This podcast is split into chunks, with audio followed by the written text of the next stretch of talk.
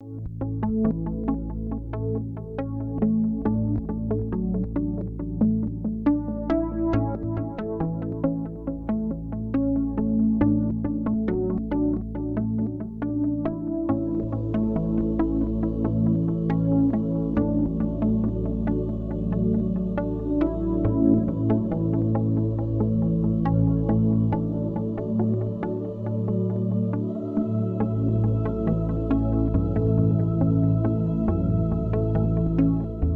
Buenas noches a todos y a todas. Yo soy Oscar de Pablo y esta es una nueva sesión del curso sobre la historia de la izquierda en México que nos trae la Brigada para la Libertad y la Fundación Rosa Luxemburg. Hoy quiero hablarles eh, de la historia de México en el siglo XX vista a través de los ojos de dos de sus protagonistas. Eh, dos militantes, una del norte y la otra del sur, eh, que atravesaron toda, toda la historia de nuestra sociedad y de nuestro siglo y por lo tanto ilustran muy bien eh, la verdadera sociedad mexicana y, y, la izquierda mexicana. Se trata de la chihuahuense Consuelo Uranga y la guerrerense Benita Galeana. Consuelo Uranga nació en el poblado de Rosales, en el centro del estado de Chihuahua, el 9 de noviembre de 1903. Su padre era dueño de un próspero rancho ganadero sin embargo, el 20 de noviembre de 1910, cuando Consuelo tenía 7 años, estalló la Revolución Maderista, que tuvo como epicentro al estado de Chihuahua. Así que la guerra civil obligó al señor Uranga a vender su rancho y a mudarse con su familia a la ciudad de Chihuahua, la capital del estado. Ahí Consuelo concluyó la primaria. Cuando tenía 10 años, le tocó vivir el periodo en el que Pancho Villa fungió como gobernador del estado. Cuando tenía 11, su padre murió y su madre tuvo que hacerse cargo de la familia. A los 13, terminada la primaria, Consuelo ingresó en el Instituto Industrial para Señoritas de Chihuahua, pero un año después su madre la envió al Palmer College de El Paso, Texas, donde viviría dos años estudiando inglés y comercio. En 1919 regresó a vivir con su familia a la ciudad de Chihuahua. Entonces se empleó como secretaria, primero en un despacho legal y después en el Banco Minero, en esa época, sin abandonar su puesto en el banco, empezó a dictar cursos de literatura en el Instituto Científico y Literario de la ciudad. Escribió versos y colaboró como editora de poesía en la revista cultural Chihuahua. Pero sobre todo, cobró fama como declamadora. Debido a esto, en mayo de 1928 fue invitada a tomar la palabra en un mitin del expresidente Obregón que pasaba por Chihuahua haciendo campaña por su segunda elección. Sin embargo, la joven Uranga se negó a leer el discurso que le habían preparado y en cambio leyó otro en el que ensalzaba la memoria de Pancho Villa. Obregón ganó aquellas elecciones sin verdadera oposición, pero dos semanas después de su triunfo fue asesinado en la Ciudad de México. Así que se programaron unas nuevas elecciones para noviembre de 1929. Esta vez el candidato oficial, que era el muy poco carismático Pascual Ortiz Rubio, tuvo que enfrentarse a un competidor muy fuerte, el antiguo secretario de Educación Pública, José Vasconcelos. Vasconcelos se presentó con una plataforma liberal que resultó muy atractiva para la clase media urbana, los estudiantes y las mujeres, pues prometía concederles el derecho al sufragio. Así que en Chihuahua, Consuelo y su hermano Rodolfo se entusiasmaron por Vasconcelos y participaron en su campaña. Pero todo el peso del poder del gobierno se puso del lado del candidato oficial y los vasconcelistas fueron bastante perseguidos. Los comunistas, que también presentaban un candidato propio, de plano habían sido proscritos ese verano. Incluso antes de ser declarado perdedor en las elecciones, Vasconcelos decidió abandonar México para no enfrentar las represalias. Prometió volver para encabezar una nueva revolución, como lo había hecho Madero, pero no lo hizo. Esto desilusionó a Consuelo Uranga, que empezó a mirar hacia la izquierda. La otra protagonista de la sesión de hoy es Benita Galeana Lacunza. Ella nació en San Jerónimo de Juárez, un, poblado cercano a Atoyac, en la costa grande de Guerrero, el 7 de diciembre de 1907, es decir, era unos cuatro años menor que Consuelo Uranga.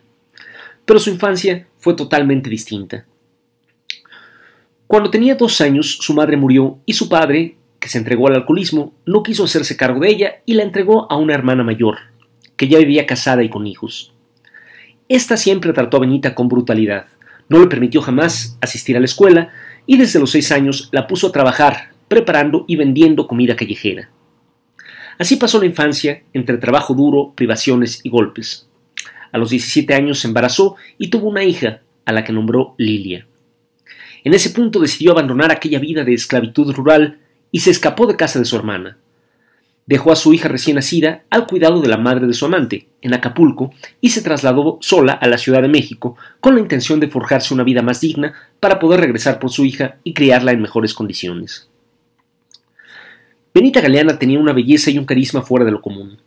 Así que al llegar a la Ciudad de México, los dueños de un cabaret de San Juan de Letrán llamado Viejo Jalisco repararon en ella y le ofrecieron un puesto de mesera, sabiendo que si coqueteaba con los clientes lograría convencerlos de que consumieran más.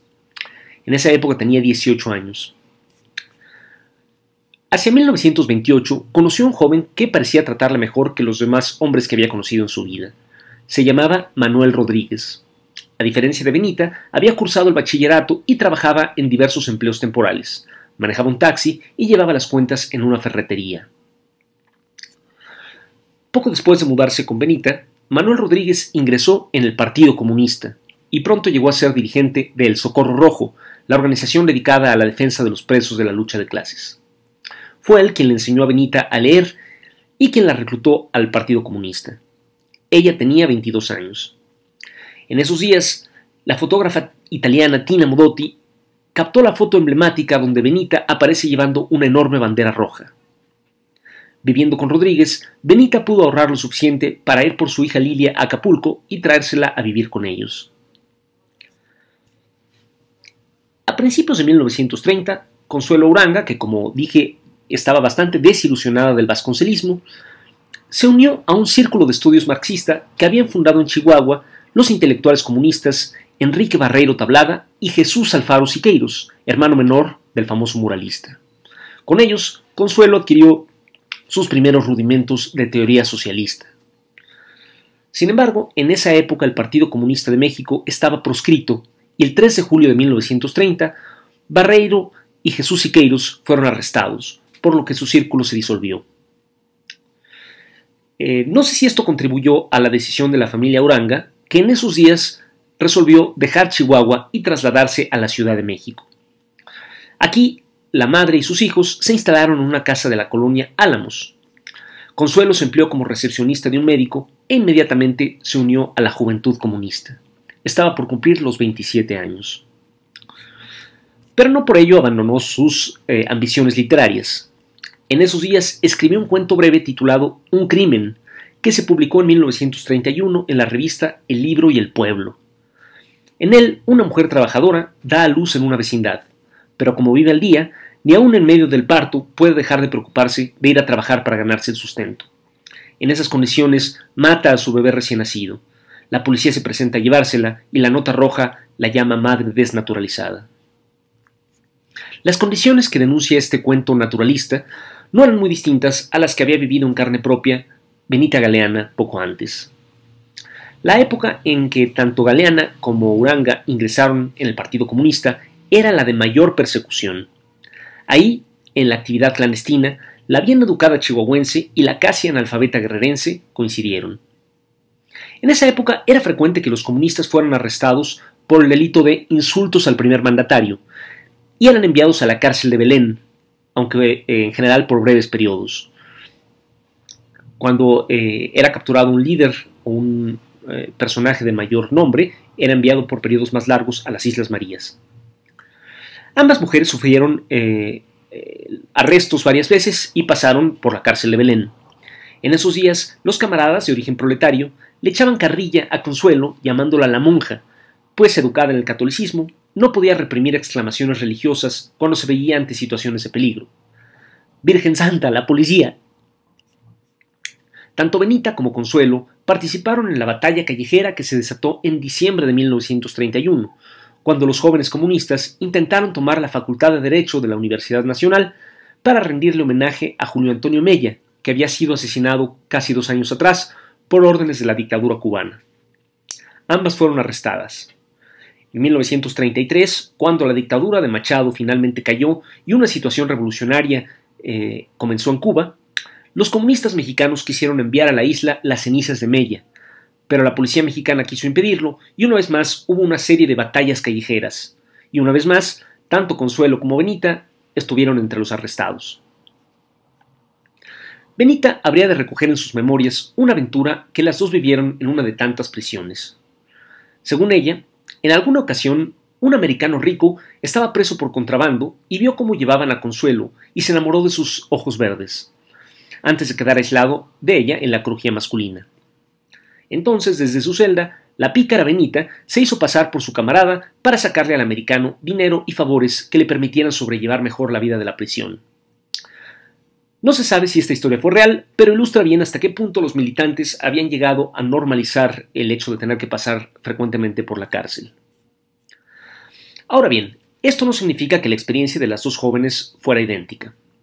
Consuelo era una escritora y una oradora bien formada, y desde el principio tuvo un papel de dirección en el Partido Comunista.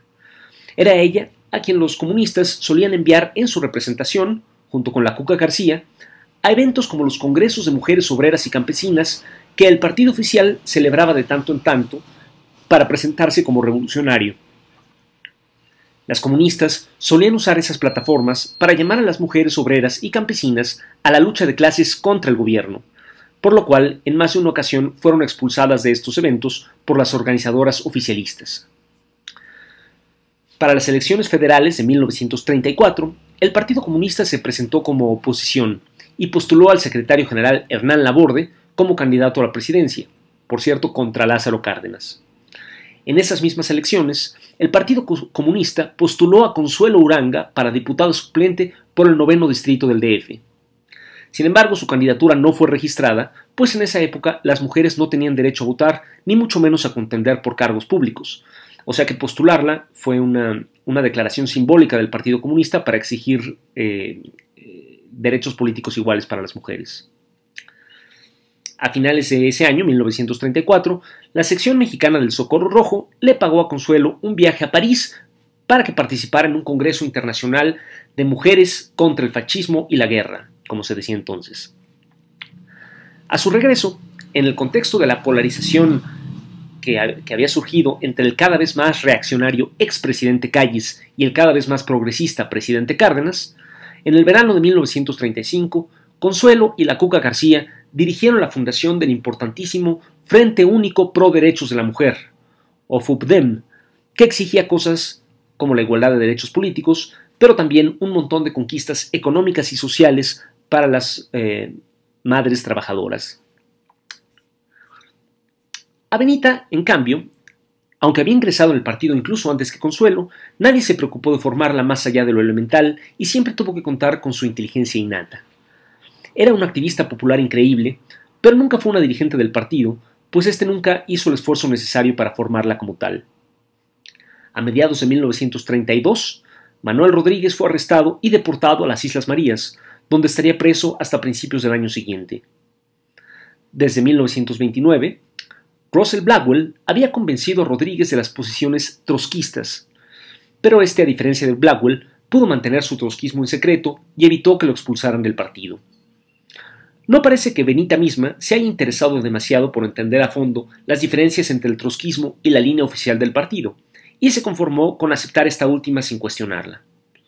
Cuando Manuel regresó de las Islas Marías a principios de 1933, la dirección del partido ya había descubierto que mantenía contacto con los trotskistas estadounidenses y lo expulsó. Fuera del partido, Rodríguez se convertiría en el principal dirigente del pequeño movimiento trotskista mexicano, hasta que al cabo de unos años los maestros Luciano Galicia y Octavio Fernández llegaron a relevarlo.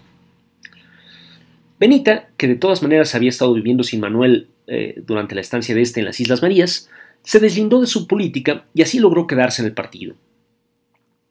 Eso significó el fin de su matrimonio.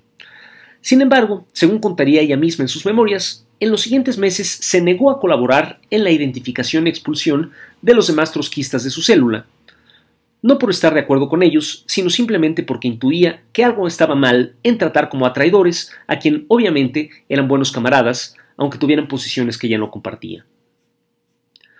La última gran acción directa de ese periodo en la que participó Benita fue la batalla callejera contra los fascistas Camisas Doradas, que pretendían desfilar en el Zócalo el 20 de noviembre de 1935, que también se dio en el contexto de la polarización entre Cárdenas y Calles. Ese día los comunistas eh, movilizaron a sus simpatizantes, especialmente a los, a los trabajadores del, volante, es decir, a los taxistas, e impidieron que la caballería eh, fascista desfilara en el zócalo, y lograron incluso herir en el abdomen al líder de los fascistas. Para entonces, Benita había iniciado una nueva relación, ahora con un joven ingeniero de ferrocarriles llamado Humberto Padilla, que era de buena familia, simpatizaba con el comunismo, pero no militaba. A finales de 1935, o sea, poco después de la batalla del Zócalo, Padilla aceptó un empleo en el sureste del país, así que dejó la Ciudad de México, y Benita decidió irse con él. Eso significó la suspensión temporal de su militancia. Eh, con Humberto Padilla fue primero a Salto del Agua, Chiapas, y después a Villahermosa. Además, a petición de Padilla, Benita dejó a su hija en un internado público. Por su parte, Consuelo Uranga había iniciado una relación con el ferrocarrilero Valentín Campa, que entonces era uno de los principales dirigentes del Partido Comunista Mexicano. Poco después, a finales de 1935, el partido la envió al sur de Veracruz para que asesorara a los obreros petroleros en huelga contra la empresa El Águila. En Coatzacoalcos, Uranga conoció a un joven ferrocarrilero oaxaqueño que se encontraba ahí apoyando la lucha de los petroleros. Se llamaba Demetrio Vallejo. Fue en parte por la influencia de Uranga que Vallejo ingresó al Partido Comunista de México. La huelga de El Águila contribuyó mucho a la unificación de los sindicatos petroleros, pero al final fue derrotada y Consuelo tuvo que huir de la zona para evitar las represalias de la patronal y las autoridades locales. En julio de 1936 estalló la Guerra Civil Española. Entonces el Partido Comunista le encargó a Uranga la misión de reclutar voluntarios entre el ejército mexicano para ir a combatir por el bando republicano. En septiembre de ese año viajó a su estado natal para ayudar a organizar una manifestación en solidaridad con la República Española. Para entonces se había embarazado, pero no por ello dejó de trabajar intensamente. Demasiado intensamente. Quizá por eso aquel primer hijo suyo nacería muerto. Dos meses después, en enero de 1937, participó en el sexto Congreso Nacional del Partido Comunista. En su intervención, Consuelo denunció ciertos comentarios machistas que le había oído a un joven dirigente, y al final del Congreso se le integró al Comité Nacional, al Comité Central. Sin embargo, también el camarada al que le había eh, oído esos comentarios machistas se integró a ese organismo. En este punto, Consuelo Uranga y Refugio García eran las únicas mujeres en el Comité Central del Partido Comunista. En 1938 tuvo con Valentín Campa su primera hija, a la que llamaron Valentina. A principios de 1939, el séptimo Congreso Nacional del Partido Comunista volvió a incluirla en el Comité Central. Sin embargo, la Cuca García no fue incluida. Según parece, en ese punto se oponía a la línea del partido de incluir al FUPDEM, o sea, el Frente Único Pro Derechos de las Mujeres, que dirigía, en el partido oficial. En ausencia de la Cuca, Uranga quedó como la principal dirigente femenina del Partido Comunista y condujo la integración del FUPDEM al partido oficial. Era la época del llamado Frente Popular, la táctica que los, que los comunistas eh, internacionalmente em, perseguían de aliarse e incluso integrarse a los partidos de la burguesía llamada progresista. Entretanto, Benita Galeana y su compañero habían vuelto a la Ciudad de México. Ahí, por medio de la influyente doctora comunista Esther Chapa, Benita consiguió un puesto en una oficina de correos. Pero como no sabía eh, leer bien y apenas sabía escribir, le tocó cargar bultos de cartas y luego despachar sellos. Poco después, Humberto Padilla la abandonó, quizá para eh, volver a, su medio social acomodado. Entonces, tras una pausa de cuatro años, en 1939, Benita Galeana se reincorporó al Partido Comunista. Por esos días, llegó a la Ciudad de México un periodista y militante de 39 años llamado Mario Gil. Había nacido en Guadalajara en 1900 y había pasado los años de la clandestinidad militando en Tampico, antes de establecerse en la Ciudad de México. Ahí había tenido la idea de entrevistar a las tres principales dirigentes femeninas del comunismo mexicano para hacer un libro, la Cuca García, Consuelo Uranga y Benita Galeana.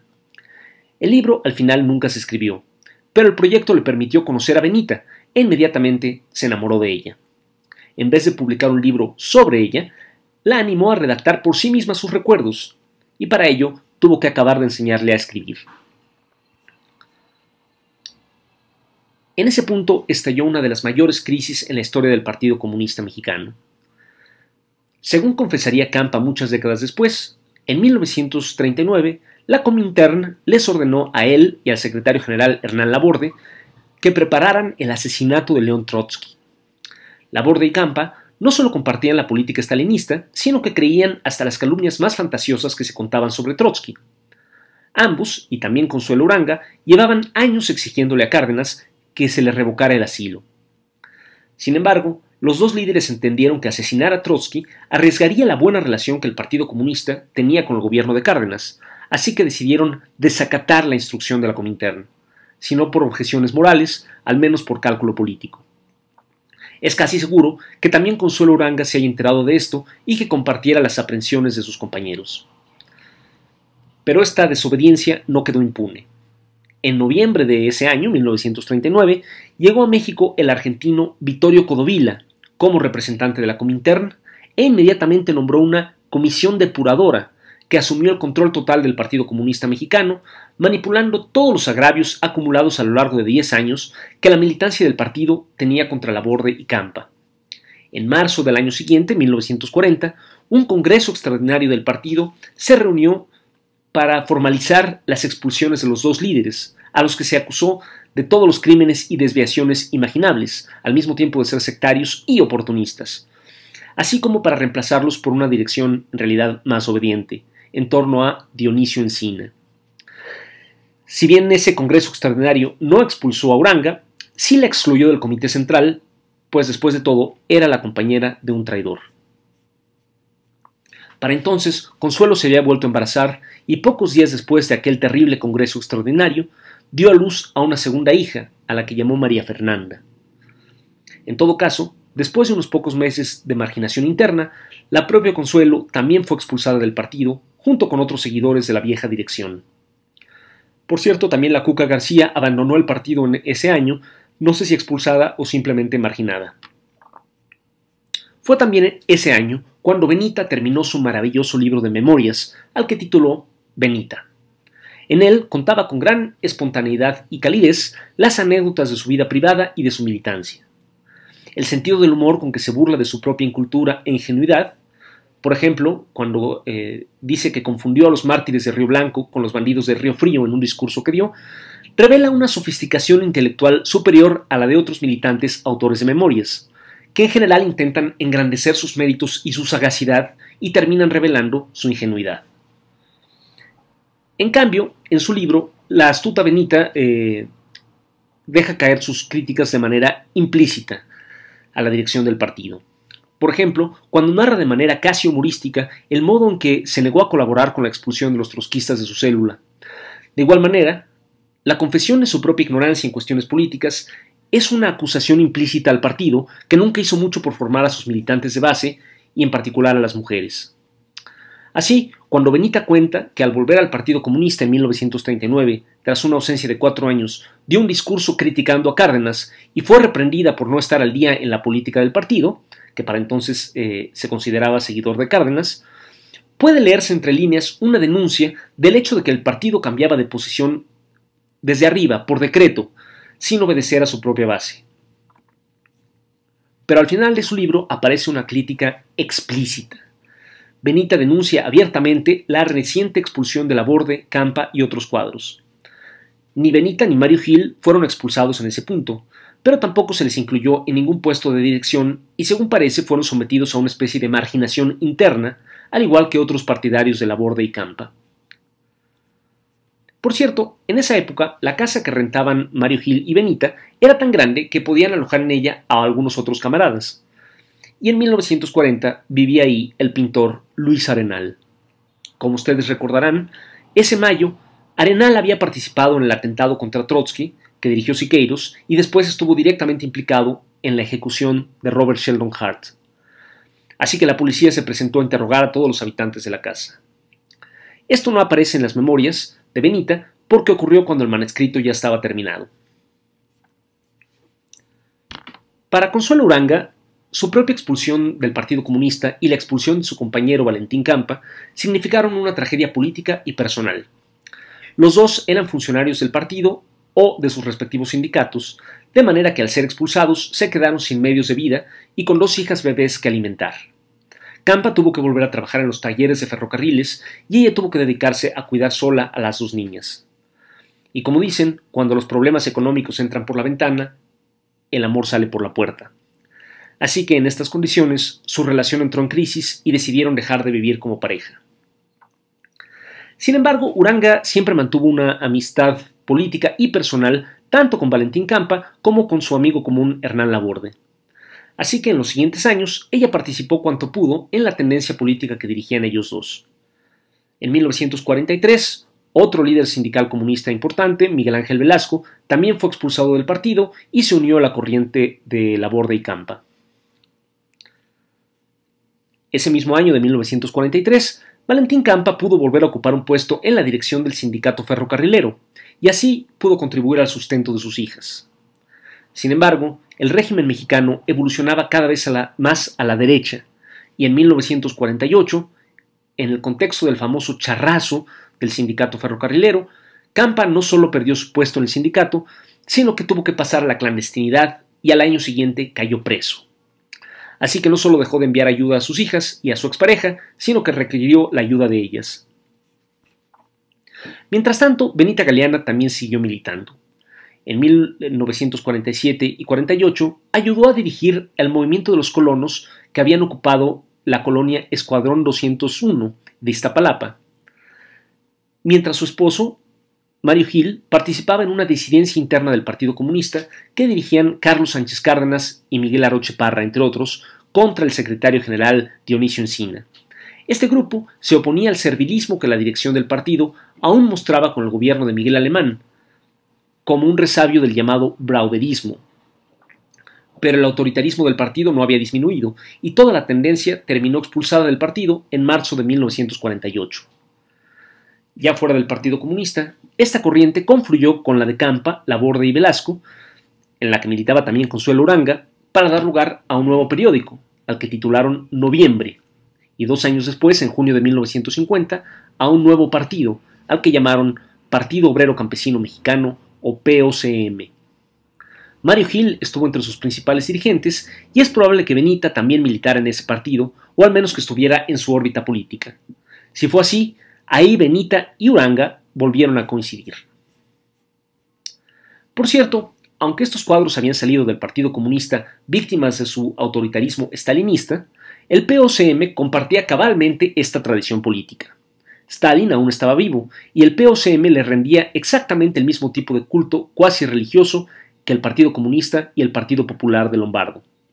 Los tres partidos negaban que Stalin hubiera cometido no digamos ya crímenes, sino siquiera errores, lo consideraban infalible y competían por ser la verdadera encarnación del estalinismo en México.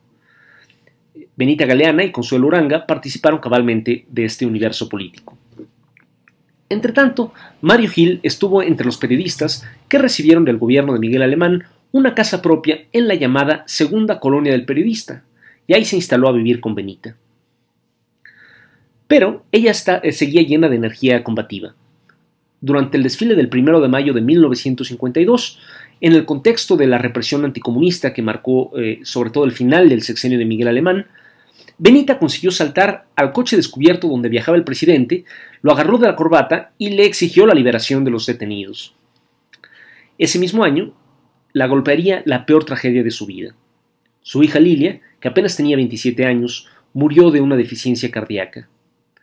Benita tenía apenas 45, y aún tenía mucha energía maternal, así que en los siguientes años ella y Mario Gil adoptarían a cinco hijas más. Para entonces, Valentín Campa finalmente había salido de, aquel largo periodo de cárcel, pero no volvió a unirse a Consuelo Uranga. Por el contrario, inició un segundo matrimonio con Esperanza García. Ignoro si en adelante Consuelo Uranga tuvo alguna pareja significativa, pero ella no volvió a casarse. Dado lo reaccionario y lo corrupto que se había mostrado Miguel Alemán durante su sexenio, para las elecciones presidenciales de 1952, ya ni el Partido Comunista ni el POCM eh, resolvieron apoyar al candidato oficial, que entonces era Adolfo Ruiz Cortines, sino a Lombardo Toledano, que contendía por su partido, el Partido Popular. Sin embargo, el principal contendiente de izquierda de Ruiz Cortines no era Lombardo, sino el general cardenista Enrique, Enríquez Guzmán. Fue contra él que el régimen priista movilizó todos sus recursos. Así que los partidos de izquierda se unieron a la protesta de los enriquistas por esta infracción de la democracia. Consuelo Uranga en particular participó en el mitin contra el fraude electoral que los enriquistas celebraron en la Alameda al día siguiente de las elecciones. Aunque el mitin fue brutalmente reprimido, Consuelo logró salir ilesa. En 1953, José Stalin murió y fue llorado por todo el movimiento comunista oficial. Tres años después, sin embargo, Nikita Khrushchev reveló algunos de sus peores crímenes y denunció el error del culto a la personalidad. Una vez más, la autocrítica había venido de arriba. Tanto Consuelo como Benita participaron en este profundo cambio de mentalidad, pero ni ellas ni su partido repudiaron su propia tradición política ni hicieron nada por llevar la autocrítica histórica más allá de lo que lo había hecho la propia dirección soviética. Mientras tanto, las dos hijas de Consuelo habían llegado a la adolescencia y ella pudo participar más activamente en la vida de su partido. En 1957 fue nombrada editora de su periódico, Noviembre. En esa época, Fidel Castro había desembarcado en Cuba e iniciado su lucha guerrillera contra la dictadura de Fulgencio Batista. Así que el periódico Noviembre cubrió con gran entusiasmo todas sus victorias. Sin embargo, Fidel no era un comunista y aunque el POCM no, eh, eh, simpatizaba básicamente con él, no aprobaba la vía guerrillera. Así que la dirección del partido consideró que Consuelo Uranga no había sido suficientemente crítica en su cobertura de los hechos y la reprendió. Así que en 1958 ella prefirió abandonar eh, el cargo de editora del periódico. Aún así siguió militando en el POCM. A mediados de ese año, 1958, estalló en México el gran movimiento ferrocarrilero encabezado por Demetrio Vallejo, el mismo joven trabajador que Consuelo Uranga había reclutado al comunismo 24 años antes. Vallejo también militaba en el POCM y Valentín Campa era su principal asesor político de entonces. Naturalmente, tanto Consuelo como Benita apoyaron ese movimiento con todo su entusiasmo. Sin embargo, en marzo del año siguiente, 1959, la huelga ferrocarrilera fue derrotada y se desató la represión. Vallejo fue encarcelado. Campa tuvo que pasar a la clandestinidad y el año siguiente fue arrestado también.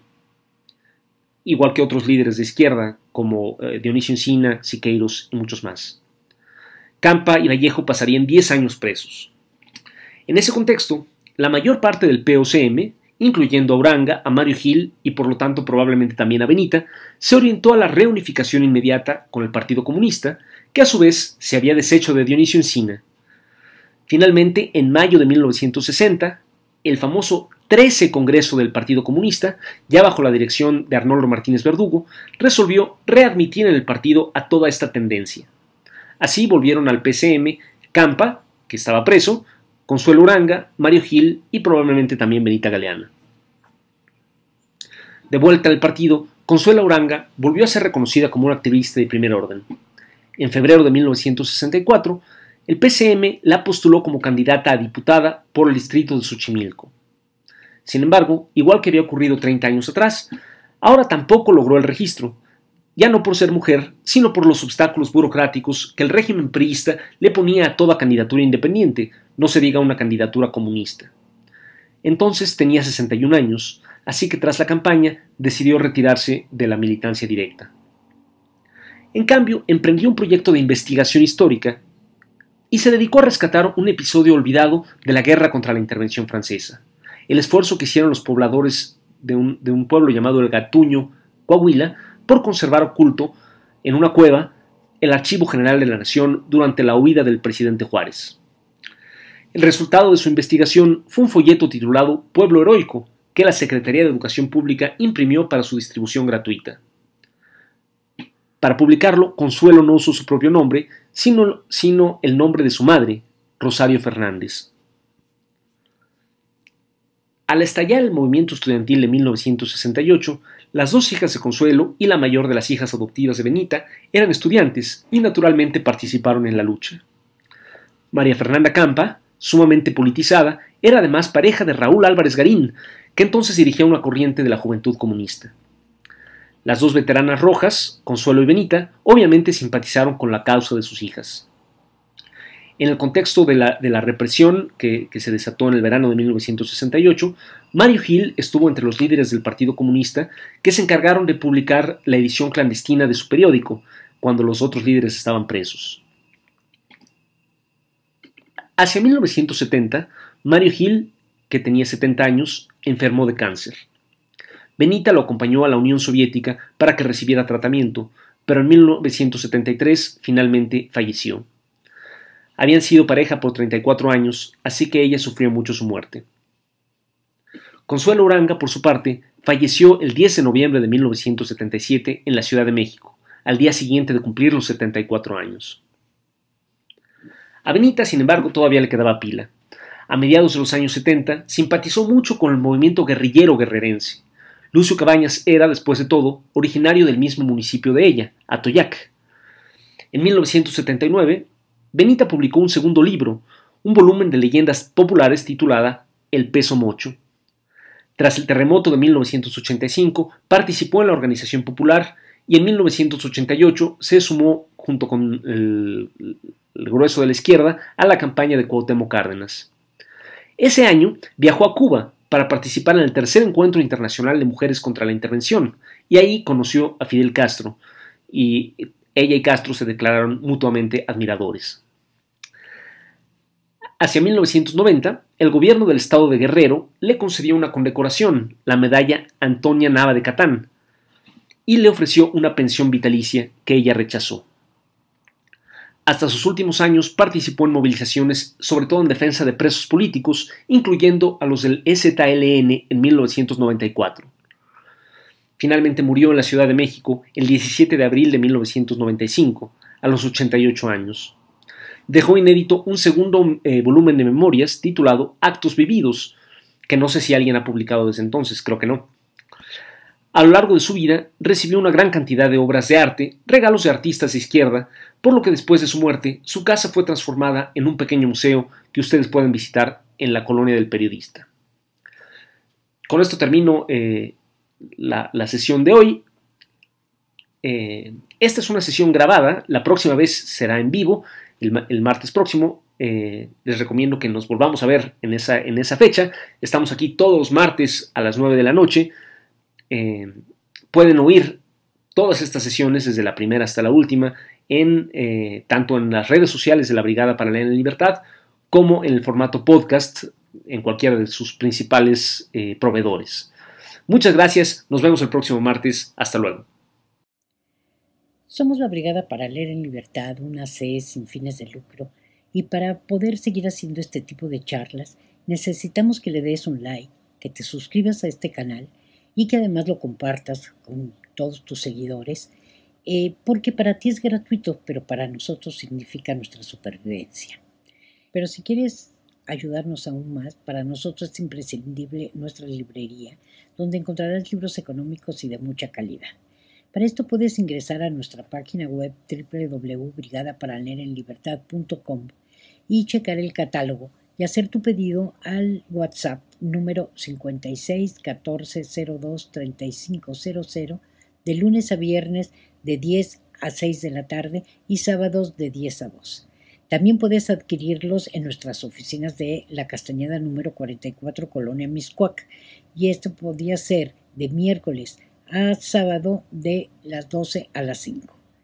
Además puedes seguir en todas nuestras redes todas las cosas que hacemos y eh, puedes bajar gratuitamente más de 240 títulos de libros y ver todos los videos que hemos hecho desde hace 11 años. Gracias.